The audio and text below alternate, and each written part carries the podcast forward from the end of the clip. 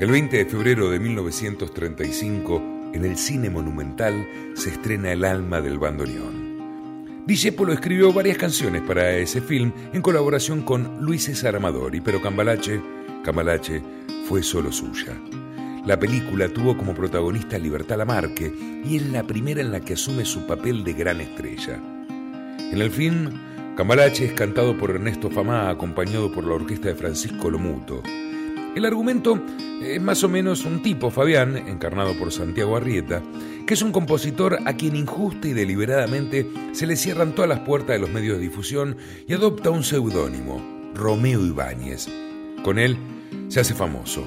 Este misterioso Ibáñez escribe el tango, que la verdad no tiene relación con el argumento de la película, y en la escena en que interpreta Cambalache, con la imagen de Famá cantando, se funden la de los dos receptores de radio que lo sintonizan y la de los oyentes muy felices de escucharlo. Seguramente la filmación fue realizada en 1934. Antes del estreno de la película, Luis César Amadori, que colaboraba con Discepolo, le llevó Cambalache a Sofía Bozán, quien logró cantarlo por primera vez en público en el Teatro Maipo, pese a la oposición de Ángel Mentasti, productor del film, que llevó un abogado dispuesto a impedir el estreno por parte de Bozán hasta que no se hubiera presentado la película. La discusión terminó en la confitería Richmond de Esmeralda, donde Amadori logró aplacar al furioso Mentasti, que terminó encargándole un libreto para Pepe Arias. La primera grabación en discos del tango Cambalache fue realizada por la orquesta de Francisco Lomuto con el cantor Fernando Díaz el 27 de diciembre de 1934. Fama recién la grabó el 16 de abril de 1935, acompañado por la orquesta de Canaro. En la década del 40 fue éxito en la voz de Roberto Rufino con la orquesta de Carlos Di Sarli, aunque no la grabaron. En 1947 vuelve el éxito con la grabación de Juan D'Arienzo con Alberto Chagüe. Una década después, será realmente Julio Sosa quien canta con la orquesta Armando Pontier y lleve este tema a otro lugar. Sosa introdujo varios cambios en la letra. Canta El que vive de las minas en lugar del que vive de los otros. Dice, mezclado con Toscanino, Vescarfase y Lamiñón, Don Bosco y Napoleón, en lugar de mezclado con Stavisky, van Don Bosco y Lamiñón, Don Chicho y Napoleón. Tras el batacazo de Sosa se sucedieron innumerables versiones. Edmundo Rivero, Goyeneche, Alba Solís, Susana Rinaldi, Rubén Juárez.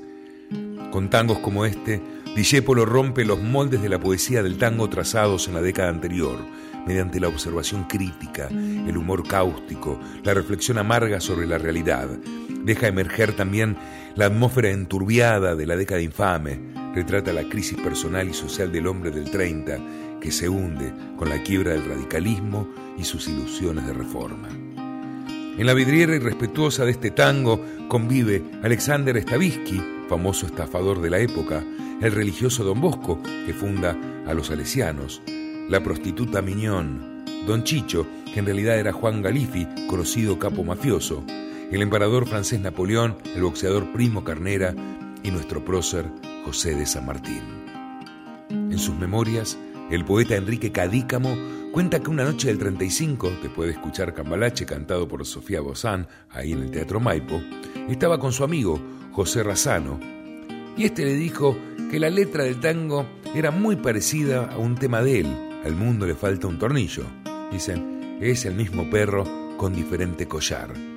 Cadícamo, sonriendo, le hizo notar a Razano ¿Usted no se acuerda que Gardel grabó mi tango en el 32, mucho antes de que Polín escribiera el suyo? La apreciación de Razano no dejaba de tener fundamentos, así como fue oportuna la aclaración de Cadícamo, que registró su tango en 1932. Pero bueno, así son las cosas. Cambalache, de Cadícamo. Cambalache del libro 100 tangos fundamentales.